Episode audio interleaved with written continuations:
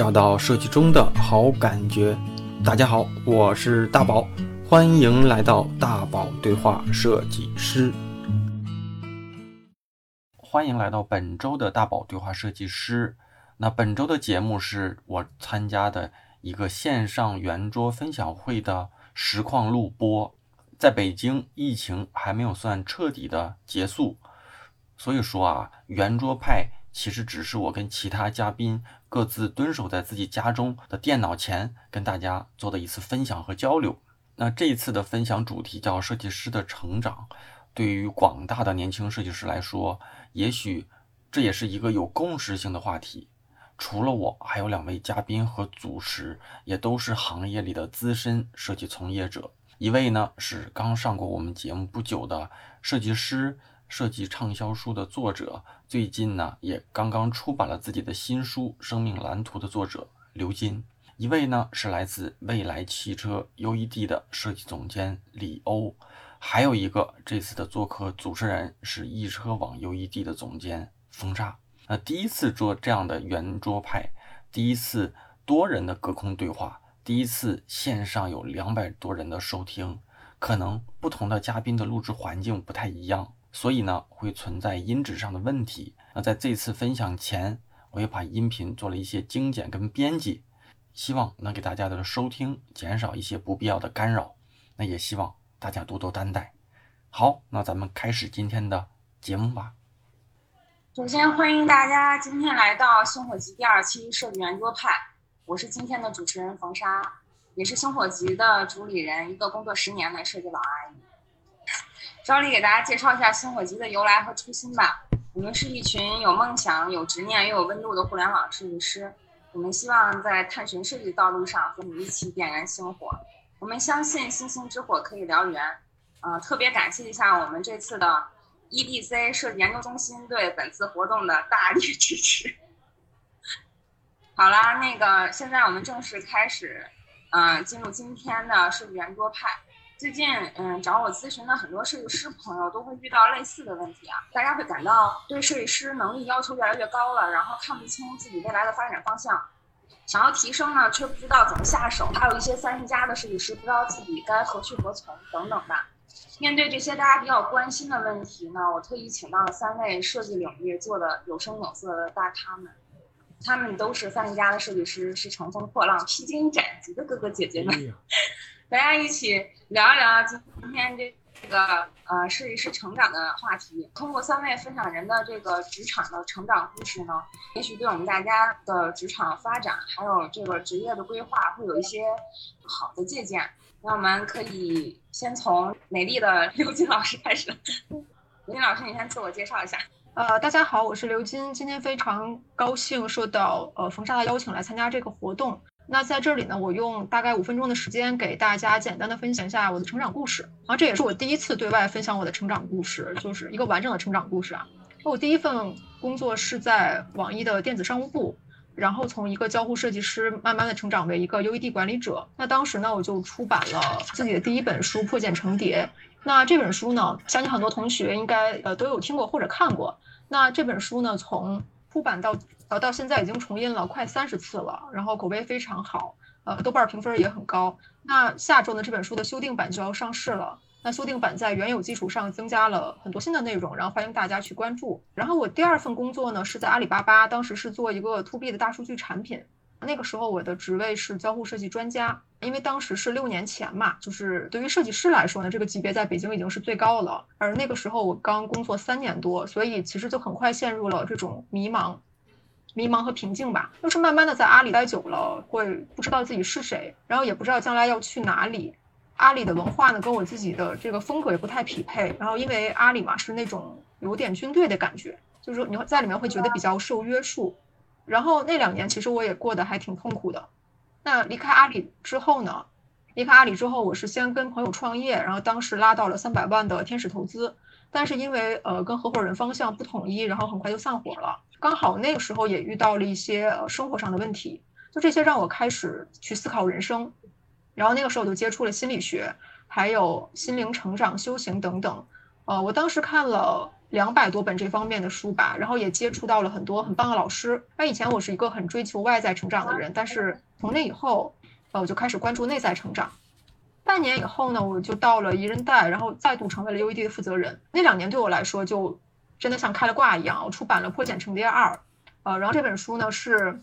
讲产品设计的，然后也是很畅销。后来又发表了 UGD 的用户增长设计理念，然后写了十二万字的增长专栏，啊，目前也在准备出书。那当时我在全国各地还做了几十场的分享会，然后也做了近万人参加的线上直播。后来呢，还做了自己的线上课程。但是呢，因为好景好景不长吧，因为 P2P 的问题，大家也都知道，后来就离开了宜人贷，呃，来到了京东金融。那这段经历可能很多人不知道，因为我很少对外去说。呃，在京东金融呢是担任用户体验总监的职务，这也是我工作这么多年第一次做总监。但是在工作的过程当中呢，我发现还是不太开心，因为我真的特别不喜欢受限制。嗯，虽然总监是不用打卡的，但是我特别讨厌开会和写周报，然后很讨厌官场上的一些东西，纠结了很久，最后还是决定在今年三月份，就是正好疫情爆发的那个时候离职。离职以后呢，我就开启了自由职业。这个月呢，我刚刚出版了自己的第三本新书《生命蓝图》，这是一本探讨人生的工具书。按照书里的方法呢，你可以画出一张自己的生命蓝图，并且改写你一直以来的人生剧本。啊，我的第一期打卡活动刚刚结束，大家口碑特别好。有的同学就是参加完打卡以后，又买了好多本送给身边的朋友。我觉得这是我写的最好的一本书啊，《生命蓝图》，大家记住了。除此之外呢，我还开设了天赋变现课和咨询课，还有知识星球。呃，知识星球呢是四月份开的，现在已经有将近五百人。天赋课现在也是到了第四期，然后前几期天赋课里面有三分之一的同学跟上进度，完成了自己的产品方案。那这里面也有三分之一的同学变现四到五位数啊，这是个非常好的成绩。那我觉得今年是我最好的一年，就是在这一年我实现了很多的愿望，比如说每天睡到自然醒啊，然后呢做的所有事情都是自己非常喜欢的，开设了自己的在线学校，然后讲自己想讲的东西，出版了跨界的这个新书嘛。然后还请到了我的偶像帮我写推荐。在昨天呢，我的第四本书也写完了，这是一本讲天赋变现、自由职业方面的书籍，然后预计年底出版。如果你对天赋变现感兴趣的话呢，今天你还可以报名我的天赋课做个广告啊，因为明天第四期就开营了。那这个课程后面不一定再开了，因为后面还想做其他的课，比如像时间管理和写作，所以今天是最后一趟末班车了。另外呢，如果大家有关于副业、跨界、自由职业，还有这个三十多岁的职场人的发展的一一些问题，然后都可以问我。好，谢谢大家。接下来是欧姐聊一下我的前领导。好，谢谢冯莎。呃，我的我的这些经历就比较简单了。我第一份工作是在一家软件公司做研发，我觉得研发不是我要做的事情，所以我在那个时候看到了呃用户体验设计这个行业。我就觉得这个软件应该把软件变得更好用，所以我就走上了用户体验设计这条路。然后我发现这条路在软件公司是走不通的，因为软件公司没有这样的文化。然后我就去了互联网公司易车，然后在这家公司干了八年多，从一个普通的交互设计师一直干到 UED 总监，然后就受到那个易车老板李斌的感召，和他一起就去了未来。然后在未来这家公司也是做那个呃数字产品的 UED 总监，就是一个非常简单和清晰的职业发展道路，没有没有像那个刘金那样那么丰富的经历，也没有任何副业，然后也没有写过书，一直书都是在草稿的状态。我个人比较会擅长做设计管理和设计驱动这个话题。我在易车和在那个未来打造的这两支 UED 团队都是。呃，我我我认为是都都是一个状态比较好的设计团队，基本上可以让产品经理做到言听计从的状态。呃，非常擅长设计管理和设计驱动吧，算是这样。就是自己那个，然后我觉得可能我的实际，我我的这些经历差不多就介绍到这儿。当时顾姐带着我们怼产品是怼的特别的 给力。啊，好，接下来大宝哥，嗯，对，特别开心。那个大宝哥，快来讲讲你的故事。哎呦，特别好奇你怎么做的电台。本来我们把这个当成一个闲谈类啊，就是因为闲谈，所以就就没准备。但是我一听刘金说的，有也可能是前两位嘉宾都是交互，交互就是逻辑比较清楚，然后视觉就是想到哪说哪，赶上什么说什么，所以完全没有准备，然后就就变成我我我我赶紧准备了一下，也是想到哪说哪，但是我我想加几个环节。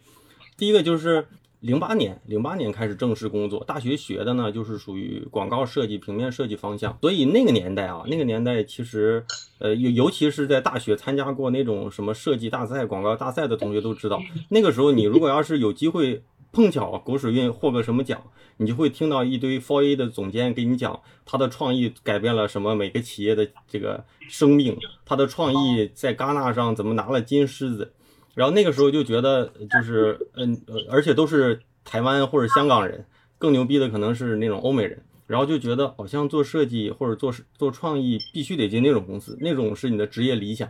然后在碰巧的也是在大学的时候就就拿过一个奖。然后那时候从江苏上的学，然后跑到北京北大去领奖，就觉得自己挺牛的。毕业必须得进这种贸易公司，也可能赶上各种。各种运气吧，再加上那个年代，我我分析过，学校也不是什么好学校。北上广有那个 f o A 公司，最牛的公司呢，一般都在上上海服务国际大客户。第二牛的公司呢，都在北京服务什么呢？服务国内大客户，就是就大概点说啊，就别有杠精跟我杠。第三类客户呢，就是中小企业客户，就是在广州，然后基本上 f o A 公司相对来说门槛低一点。我就想着，那想进就必须找一个门槛低一点的嘛，然后就从。上大学的城市跑到广州，也可能各种原因吧，我只能说各种运气，运气比较好。然后第一家公司也进的是贸易公司，基本上是在奥美智汤逊呃工作过一一阵子，大概三年多的时候，然后呃也也是那个就是当时的女朋友毕业，然后我们就从广州来到北京，其实是因为离家近，本身我是辽宁人。来到北京之后，就有那种同事已经开始转型到互联网了。因为那个年代好像就就觉得 f o A 已经就是有点传统了，或有一些稍微所所谓的先驱一点呢，就从传统的广告公司进到那种互动营销公司。稍微好一点的，当时就是什么什么环石，哎，什么什么奥美互动啊这样的。但那个时候我就可能就比较激进一点，因为同事正好在创新工厂，就说你要不要来看看？然后有机会的话，我们就呃一起来这种这种换个行业试一试，因为他们这面这个。呃，就是有有，就是各种东西做的不好，但是呢，有你自己的发挥空间，然后就也算是一个，就是一个凑巧一个契机吧。从那个广告公司就进到了互联网公司，一年到小两年时间，一是呃项目做的有一些变动，二是领导有一些创业的想法，跟着他一起去做了一些创业项目，最后给做死了。做死了之后，就就去了这个去了腾讯，然后在腾讯工作了也是三年多，也是三年多之后，一六年的时候进了那个滴滴。然后我刚才在咱们这群里啊看到我腾讯的同事了，呃就不说是谁了，给你打个招呼，好几年没见了。进了滴滴，其实就是身份就就稍微有一些变化，因为以前是可能是这种所谓的呃设计师、高级设计师这样的，就是可能从一些初级项目做一些重要项目，甚至说带几个同学一起做一些项目。到滴滴可能就是正好是那个是滴滴金融业务那个事业部做的都是那种就是从零起步的，所以我们团队说是事业部，现在叫事业部，当年就是一个项目。从我是第三个设计师，从三个设计师到现在小三十个设计师，招人呃带带项目，然后就就从什么都得做到现在，慢慢的可能就是分工明确一些，所谓的这种身份也在变化，从可能从一个大公司变到了一个大公司的创业团队的感觉，变到好像稳定下来了，好像有一些东西能够慢慢沉淀下来了，去定义一些小规则，然后体系上的一些东西，中间中间的事可能一会儿再说吧，然后在。一六年的时候，在一六年的时候，就是在滴滴前后吧，然后可能就那个时候上班的时候有有意外，然后听瞎听电台，瞎听电台，我就发现，哎，这些人瞎插挺有意思啊，尤其当时听的全是北京人搞的那种电台，几个人就是闲聊，但是特别逗，然后我就说，哎，我好像也挺能聊，然后我好像认识的人还挺多的，然后有没有机会就传设计师聊这种事儿？一六年就陆陆续续开始录，录到第五十期前后的时候，还是三十期前后的时候就断了，因为坚持不下来了，觉得这种事儿太浪费时间。但我就发现，我断完之后呢，还是有一些人听到这个电台，还在跟我留言，还是说，哎，为什么这种电台不更新了？为什么的这这节目这种这种节目没了？然后我就发现，哎，好像做这种事儿还有点价值。好像没有像公众号那种反馈那么快，但是这个电台好像能给大家在在另一个方面一些帮助，然后一些好像一些输入吧，就想着要不那个时候公众号都好几万粉丝了，我就不写了，就说要不就搞电台，然后就又搞了好几年之后，现在算是想着说这事儿能持续下去。至于说有多大的这个所谓的商业价值，我也不知道，但是好像是在另一个这种音频领域里给设计师一些。一些专业的，甚至说一些帮助。然后我在从那个聊天的方式是也在学习，从刚开始老跟嘉宾抢话到。现在我就基本上要要要学会零存在，就让让大家多说，然后我在后面给大家提一提就行了。反正这个角色上是这样的，然后电台是这样，因为可能电台大家有的人知道，有的人不知道，叫大宝对话设计师，也有跟现在来说是跟刘金啊，刘金老师啊，那我们聊过，然后他的那期节目现在已经收听量上下两期也都破一一两万了吧，反正整体来说就是评价也挺高。如果这期节目有一些内容他没有补充全，然后你还对他呃感兴趣，那就可以听那节目，正好给我带带那个收听量，顺便加入他这个训练营。欧姐，回头我们再约。这个大概我我我可我可能还能再讲半小时，但我现在先刹住了，然后咱一会儿再说。宝哥，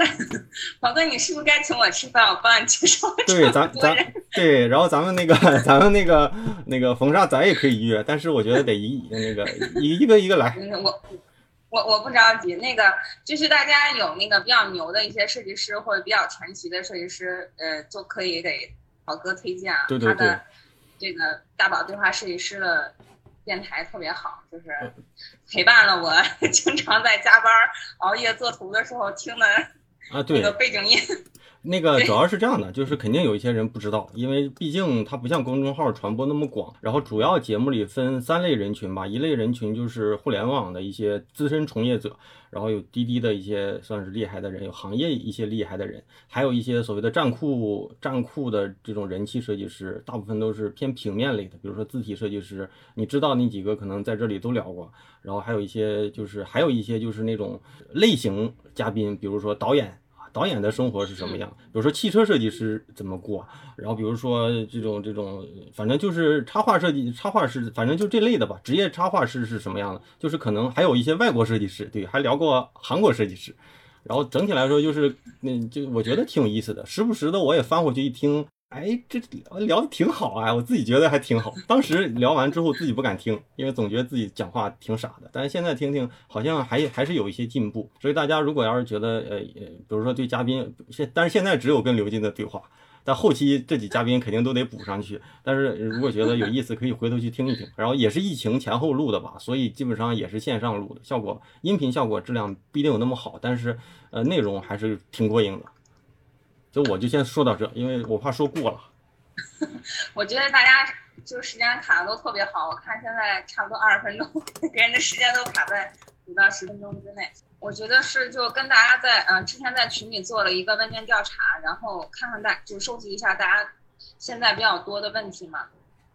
其实，在呃我的那个星火集的群里有很多工作三到五年的设计师，其实呃设计师五年是一个坎儿，其实是一个。发展的分水岭吧，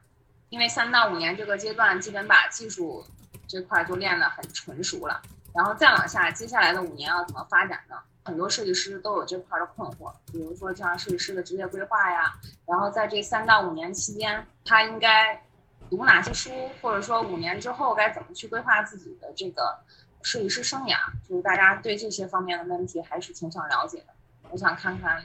大家，我也是第一次这个以这个设计圆桌派的方式跟大家聊，就是还有点不太适应。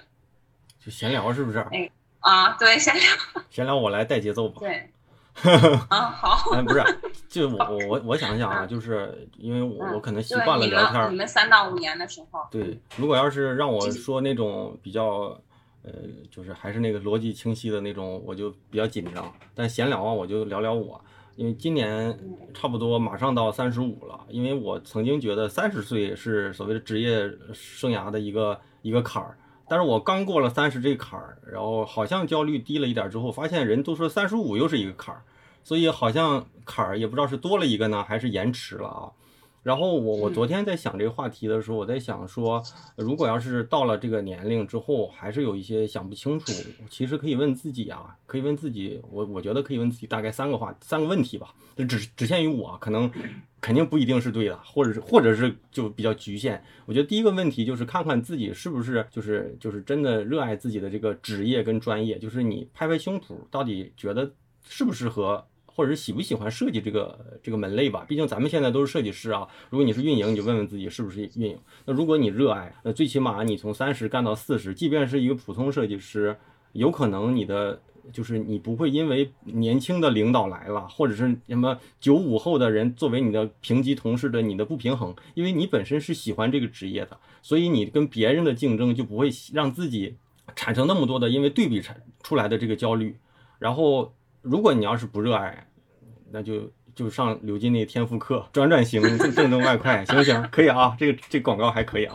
然后这是第一个，我我我昨天整理的这个问题，这是第一个，就是你问问自己到底喜不喜欢，嗯，这是从喜欢的角角度上来说。第二个就是问问自己在设计这块有没有天赋，因为有一些人他是做的很好，但是他不喜欢。因为我就遇到过这种同事，就是他其实做设计做的挺牛的，但他就是在混日子，他只要一使劲儿，他甚至不使劲儿，他比大部分人做的都好。画画也好，然后三 D 也行，就是那种版式什么都挺好的。对，那如果你你有天赋，理论上来说你可以一直持续。那持续之后呢，你就可以最起码你能够收到足够的这种财富回报，因为。你你从三十，如果你已经做到可能比百分之行业里的大部分人都很强，那你那你可能再努努力，甚至说你就为了图钱，那你也可以继续做下去。那你可能到行业里的时候，某一个顶点的时候，可能会收到足够的财富回报。就是你不图热爱，你可以图钱嘛，最起码这块是你一个呃生钱之道啊。如果你也觉得挺费劲的，在这个那这个这个这里面做的挺费劲的。当然，这个是另一另我我我说的不是从什么设计到管理这么一说，因为不是所有的人你不做设计就能去做管理，反而就是做管理的都是设计牛逼的人。在这个领域里，所以很多人都想错了，说啊，我到三十岁了，我不想做设计，那我做管理行不行？那不是你想不想，是你做的不行，很少能因为不行还能让你去做管理嘛，对不对？一会儿让人这管理的呃出身的这再继续说哈。第三个就是我最近在想的，就是我我差不多这半来年在想的一个话题，就是我们能不能用设计师的身份去做一个叫叫所谓的类型创业者吧？就什么叫类型创业者？就是比如说我如果要真做一个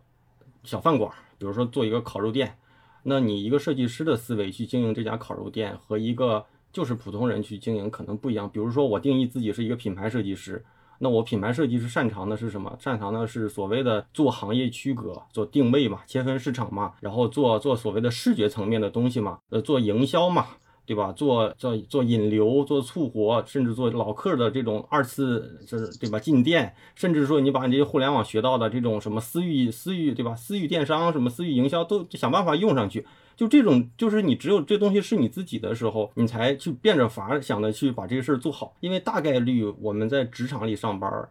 很少有那种百分之百的我认为的主人翁精神，就是把公司当自己家。那你做好了，你认为操，我在这做得好。做不好了，或者公司走下坡路了，大部分人都是看看外面的机会，对不对？但是如果这个店是自己的店，你就会变着法的去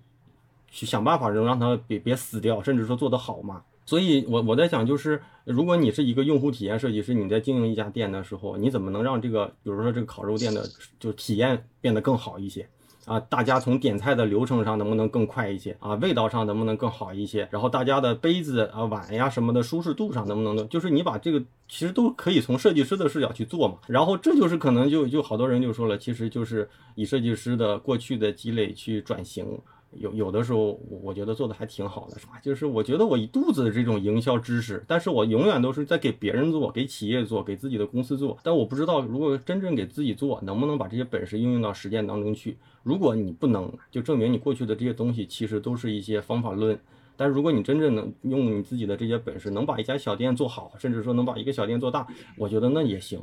其实你的成功，你是用设计师的思维去成功，不见得是积累到一张一张图上。一张一张图上可能是我过去的想法，但现在我觉得，呃，是不是这张图漂不漂亮，大家认不认啊，有没有记忆点都不重要，但是结果是好的比较重要。反正我觉得三十来岁可以考虑这些问题，这我昨天想的这几个点。就是大多数设计师在工作两三年，就是工作，就是我这边收到了刚才有一些朋友给我留的一些问题嘛，就是大家还是工作两到五年左右的设计师，还是会对职业规划有一些想法。就比较迷茫，嗯，然后他们不知道该怎么规划自己的方向。刚才宝哥说了他的一些想法，我我觉得我说的就是不是三到五年，我估计就是五五七八年的时候了。五年开，五年开始往后，嗯，对对。然后其实现在好多这个刚毕业的大学生，或者是刚入职场两三年的这个设计师，尤其是进入一些小公司，没有这个大的团队去带，没有一个像样的设计 leader 去。指引他们的专业方向，其实是还挺迷茫的。嗯，这块儿我觉得花姐和那个刘金老师能不能聊一聊？那个，我觉得我想补充一个在这个话题上的那个职场晋升的方向。其实三到五年的设计师，确实在职场上是一个挺明显的坎儿。通常那个三五年的年轻设计师会面临一个比较严重的问题，就是他一直都是能做特别狭义的设计执行，然后这个特别狭义的设计执行会比较影响设计师在这个阶段的职场的发展。所以我其实对三到五年的设计师有一个建议。建议就是说，三到五年期的设计师一定要想办法让自己摆脱职场上的狭义设计执行。狭义设计执行是什么意思呢？就是说，那个，呃，我们在我们在职场上通常会有一种现象，叫做设计师被指点江山和被语音 P 图。那个就是有一群人站在你后面说，你把这个往往左挪两下，做把那个换一个颜色，然后把那个换一个风格等等。然后其实这种这种现象特别典型，这种现象就我就称作设计师在做这个狭义的设计执行。就是在这个阶段的设计师一定要摆脱这个状态。摆脱这个状态的核心，就是在这个在这个阶段的设计师一定要设法去弄清自己在这个数字产品领域设计的是什么，就是说你要搞清楚在在那个数字产品领域里面的设计目标是什么，然后这个产品要达到的目标是什么？这个产品要做增长，还是要做引流，还是要做那个要做那个化等等，要把这些把这些产品的那个背后的逻辑搞清楚。然后你要知道怎么用设计的手段去做做到这件事儿。你做了这件事儿之后，你再才可以在职场上慢慢的摆脱狭义的设计执行。然后摆脱狭义设计执行之后，你就可以有机会做更多的事情，然后可以有机会获得一些更好的上升空间。就是如果这个年纪的设计师想在职场发展的话，我会给出这样的建议。其实我觉得设计师确实会有这样一个问题，就是很多设计师其实都没有想好自己这个呃发展方向到底应该是做 UI 啊，还是做交互。因为嗯群里有好多设计师之前给我看过简历，就聊到这个问题，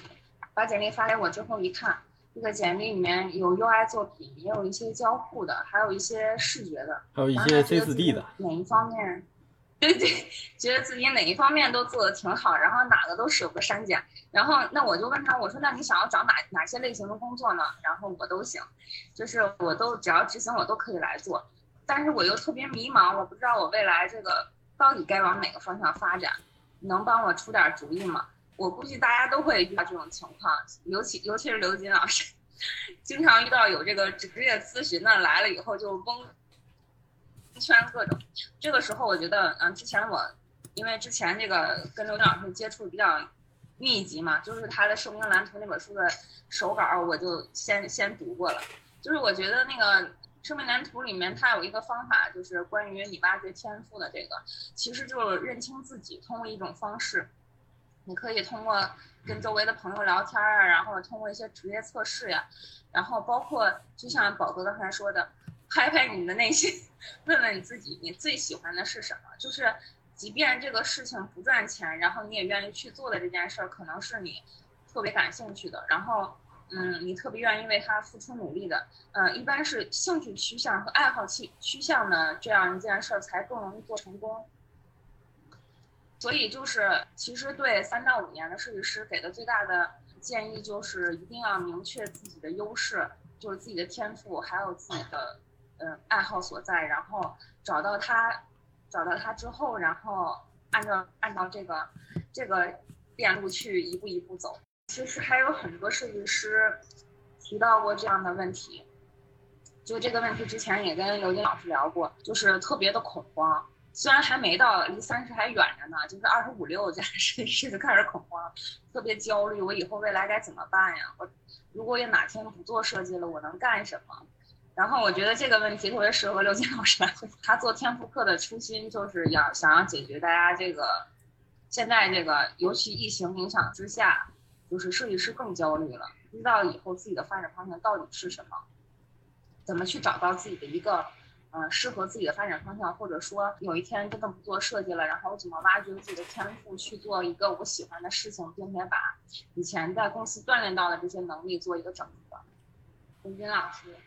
我觉得这个这个说来话长了，我拿拿我自己的经验，拿我自己的经历给大家介绍一下吧。就是你刚才说那个问题，其实我挺有感触的，因为我自己在设计这条路上，我经历了至少三个坎儿。然后第一个坎儿就是入行嘛，就刚才大家说的，就是很多人可能不在大公司，没有专业的团队，然后怎么提升自己的技能？那刚才大宝和刘也讲了很多了，我补充下我自己的，就是我其实是学数学的嘛，然后当时我最开始的时候其实是想做 UI 的。做了一段时间，后来发现自己不是很喜欢，后来我就开始转交互。那转交互其实真的还挺难的，也是没有人带。然后那个时候就自己看了一些书，我记得当时看了一本书叫《发现你的优势》嘛，然后里边就说你在选职业方向的时候要看三个点，一个点是这个事情能不能给你带来钱，另外一个点呢是看你对它有没有兴趣，第三个点呢是看你有没有这方面的优势。那我当时盘算了一圈，就觉得，哎，我我学数学的嘛，我逻辑思维能力比较强，我又喜欢设计。那我就坚决去做交互设计，然后后来我就解决了我的第一个坎儿。第一个坎儿就是我想做这个事情，它就支撑我不断的去学习。然后第二个坎儿就是在阿里的时候，我一直在想，我怎么样能提升我的专业能力？就是我在这条路上感觉就回不了头了，就是一直在努力的提升。但是我发现无论我怎么提升，老板都不喜欢我。我就过了很久，我才明白，其实对于一个设计师来说，不是说你的。技能有多么好，你这条路它就它就是个线性的关系，其实不是。你的技能其实很重要，但是你到了一定程度以后，你再往下其实就是提升情商，跟你的老板还有同事关系要处理好，这个特别特别的重要。那我以前就是一个感觉就是一个石头嘛，就是特别的有棱角，也不太懂领导在想什么，也不关心领导在怎么想，就是一直在想提升自己的技能。那所以这个就导致我在阿里的时候非常的痛苦。那后来我就开始追逐自己的兴趣嘛，比如说心理啊方面。但是过了好几年，就我观察当时跟我一起在阿里的那些同事，就是他们后来也过得很好，其实，然后也在不断的这个晋升啊、升级啊，就是因为呃他懂得这种处世之道吧，我觉得这个很重要。然后第三个坎儿就是在京东金融的时候，在京东金融我还是觉得不太开心。那那个时候我就开始考虑能不能把我的兴趣当做事业来做。那这个过程其实我我也经历了跟大家一样的这种焦虑和恐慌，我因为我我担心，本来就是疫情疫情期间嘛，然后很多人找不到工作，我我知道如果我辞职了以后我再找工作其实也很难，那本来领导的坑就非常少，但是我当时就想顺随自己的心意吧，就是你你既然喜欢，为什么不试一下，对吧？就是结果怎么样也不知道。其实这几个月中间我经历了一次又一次的这种这种。自我怀疑，就是好多次觉得其实干不下去了，我要不要再回去找工作？但是后来就莫名其妙就一直坚持下去了。其实总体来说，我觉得还是因为热爱吧。刚才说的你喜欢做这件事情，然后这件事情有优势，结果到现在就感觉越来越顺，越来越顺。其实现在才过了四个月嘛，但我觉得我这个事情其实是可以做下去的。所以我我建议大家，就是如果你对未来感到这个恐慌和焦虑的话，你先先不要担心，因为担心其实没有任何用，你不如去。沉下心来想想刚才我说的那三个点嘛，就一个是你做什么样的事情，你觉得是是未来是可以长期给你带来经济效益的，然后还有什么事情是你感兴趣的，还有什么事情是你比别人有优势的，那这件事情你坚持下去，其实就就没有错。那我问问刘金，那个你你你之前不是说有一段时间也挺怀疑吗？那个时候的怀疑的底层原因是什么？怀疑收入，还是怀疑能力，还是怀疑自己的方向？到现在觉得，哎，好像我都怀疑，现在都不怀疑了吗？我也挺想，我也挺想知道这个。呃，我当时都怀疑，是你，你是被你的领导 PUA 了吗？怎么怎么说呢？就是在阿里的时候，然后在阿里的时候，就是领导会给我一种印象，就是就是我不行。然后呢，我就我就真的以为我不行。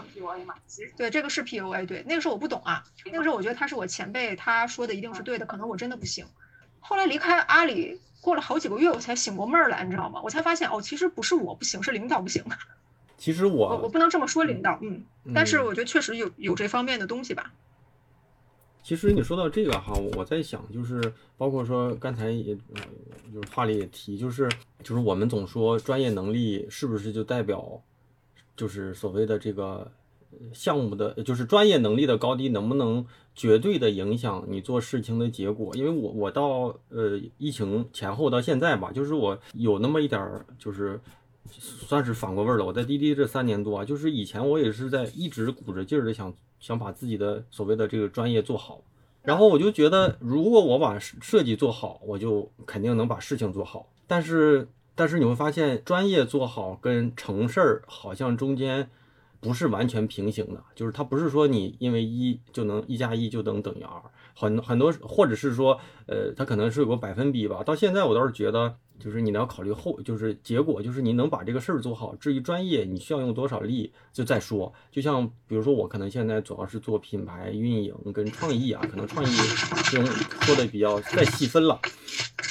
那我就发现，就是你跟运营说我这张图有多牛逼，有多有创意，现在想想其实是没有人关心的。就包括说我们上周在业务里面就吵架，我们有个设计师都哭了。他就是说，呃，就是意思做的东西人家不认，但这个东西其实其实挺好的。但是我其实现在特别能理解，就是如果你站在运营的角色上说，别人不在意你这个图好不好看，只有设计师在意，但人家在意的是这个东西能不能给他带来效果嘛。其实有有时候想想，就是呃，就是你做的这些事儿或者你的努力，如果能跟你的合作伙伴或者是跟你做事情的结果产生正向的叠加，那这个事儿就是一个值得去做的事儿。包括说我们现在在做在做一些呃活动的时候，运运营上的一些诉求，我都给要过来。不是之前的你把框架、把原型、把文案都给我想好，我来把设计给你实现，而是说我告诉你我怎么做，最后效果好。不相信是吧？不相信你按你的出一稿，我给你改改东西，咱们再比比。比了两次之后，服服帖帖的。后来就是，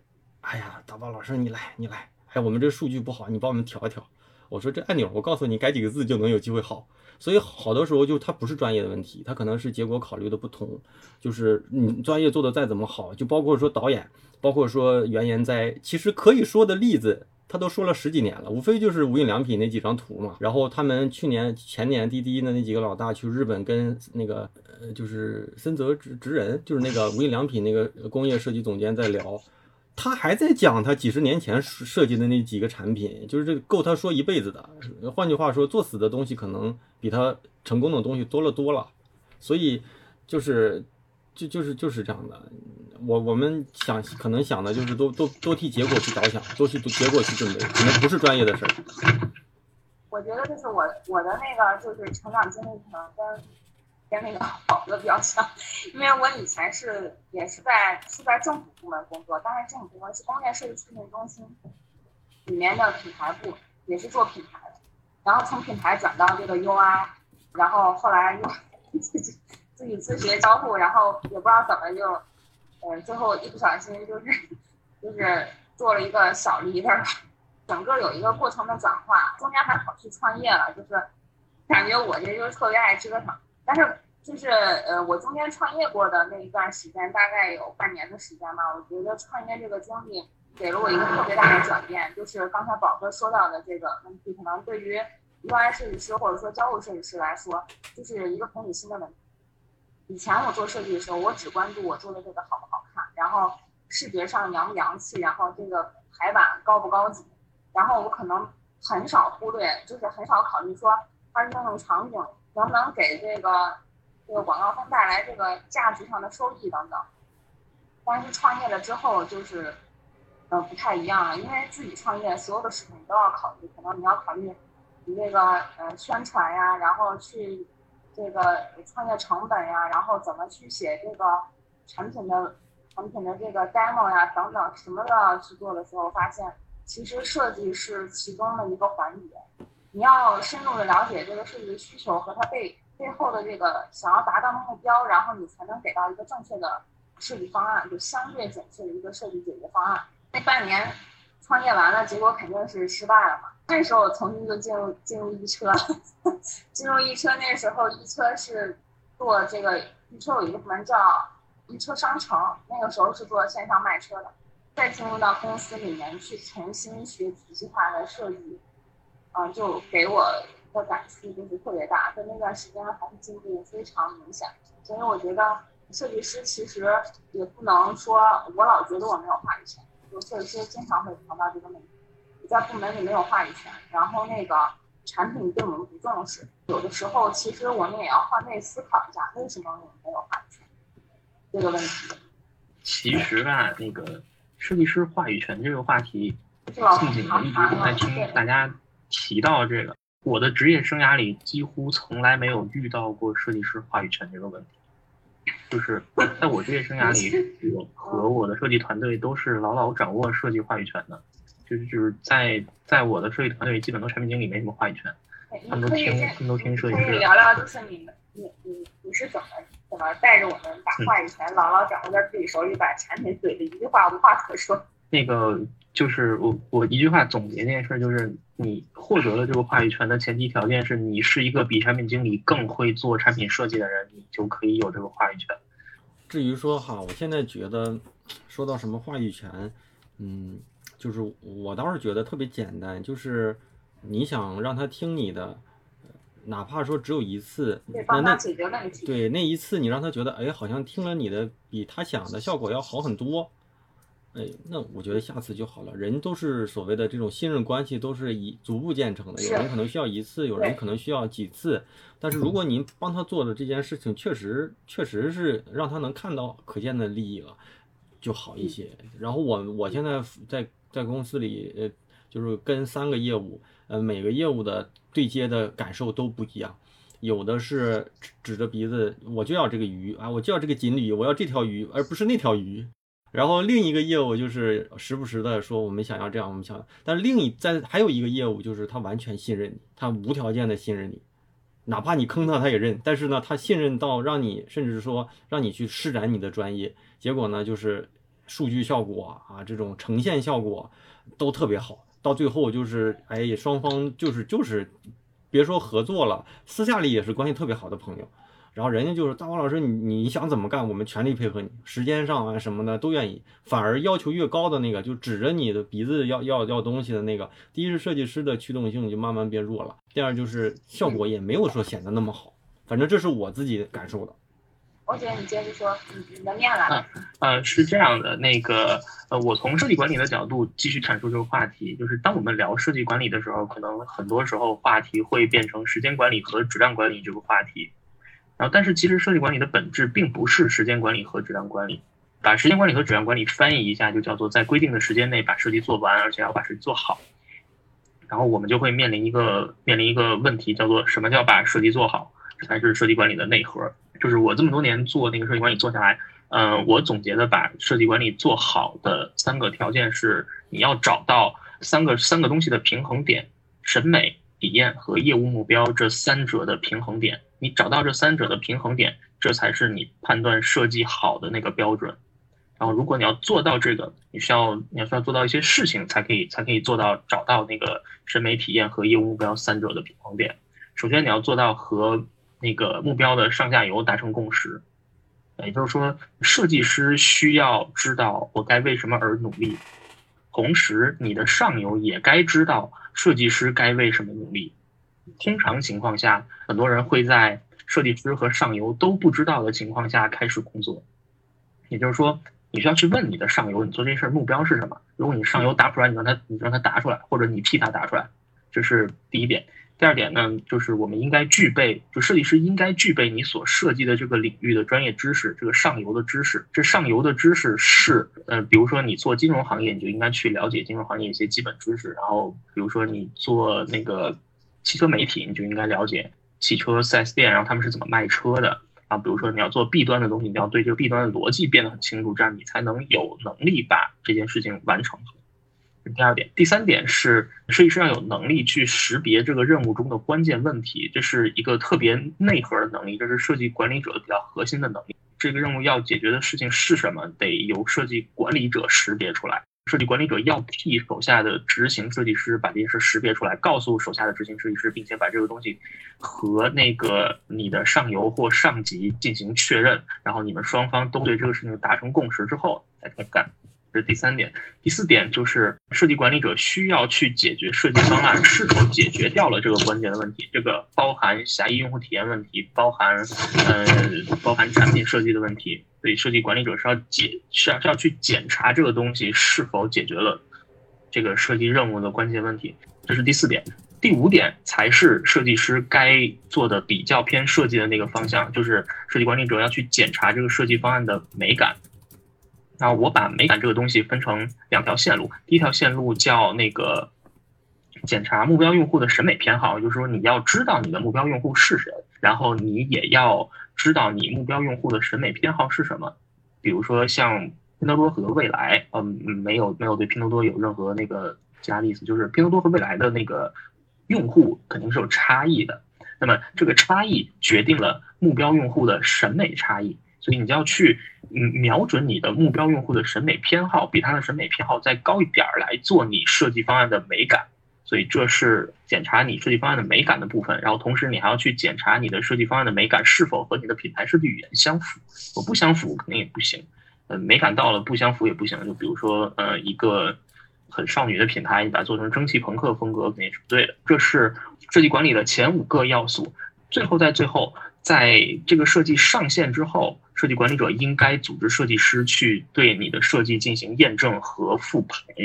我觉得做到这些。应该作为一个设计管理者，对你自己设计上的基本话语权，应该就问题不大了。哦，最后我还需要再补充一件事，就是设计管理者是需要给你的设计争取时间的。嗯，我通常会用一个方法叫紧急重要四象限来管理这件事儿，就是我们会把事情分成既重要又紧急、重要但不紧急、紧急但不重要和既不紧急也不重要这几种。嗯，通常。呃，我们会面临很多又紧急又重要的事情，这些事情我们就只能选择去做完它。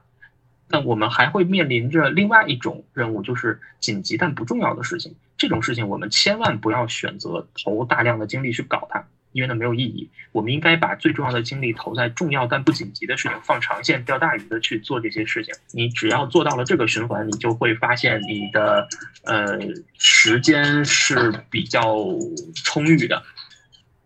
这个哈，就是欧姐说的吧，我我就是我得补补，就是有时候就是事与愿事与愿违，所有来的人就都紧急，我觉得这个有时候也 然后跟看老板，对对，讲理没有用，就是都紧急都重要，你需要我们干嘛？领导让改，然后就很痛苦，但是痛苦里面，我觉得设计师得有一点小火苗，就是你可以自私一点，两点吧。如果还是做设计啊，第一点就是。呃，这个这个东西，如果我能努努努努力做好，放到作品集里，那我就努努力做好这件事情。如果你觉得他的呈现放不了作品集里，能不能努努力为他比他的期待的结果要好一点？这样的话，你们能建立信任关系。我觉得两点能做好一点，这都是有价值的。如果这两点两点感觉都做不到，那就想想招儿，看看干点别的算了。就是就是这样的，因为我现在就这么想的，要不就把结果做好，要不就把呈现做好，就是让你自己的东西有一个好的呈现。就是一个是给自己想，一个是给呃业务或者是给这个公司去想，嗯总归总归占一点。反正我们在金融，我们这金融这块儿，感觉上其实就是一个三年多吧，三年半了，就是一个。就是一个从零长出来的，因为设计师我是第二、第三个来的，就是没有滴滴过去建立的那种特别这种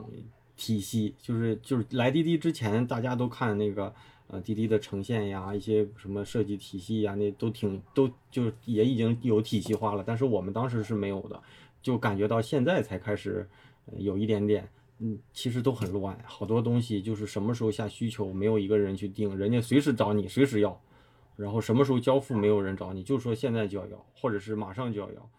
包括到现在慢慢的会好一些。反正现在节目听完了，我是大宝。那这次的对话一共两个多小时，所以还是为了整体的收听效果，分成了上下两期分享给大家。希望这种形式能给你带来一些内容上的补充，也希望你能有所收获。节目结尾，我继续重复且不变的要做两件事情。一呢是继续邀请你加入我的微信听众群啊，进群的方式不麻烦，就是加入方式就是在我的微信公众号大宝频道里回复群啊，就能够收到收到加群的一些相关的信息推送。微信群呢，就是咱们节目里的分享，星球的专业答疑之外的一个信息补充。有任何相关的活动福利跟嘉宾的相关信息呢，我会第一时间在群里面跟大家优先的做告知。那另一件事呢，就是继续邀请大家加入我的知识星球了。虽然大家感觉今年还没怎么开始，但真实的情况是，二零二零年已经过去一半了，甚至已经接近一大半了。当初的计划目标，大家做的怎么样呢？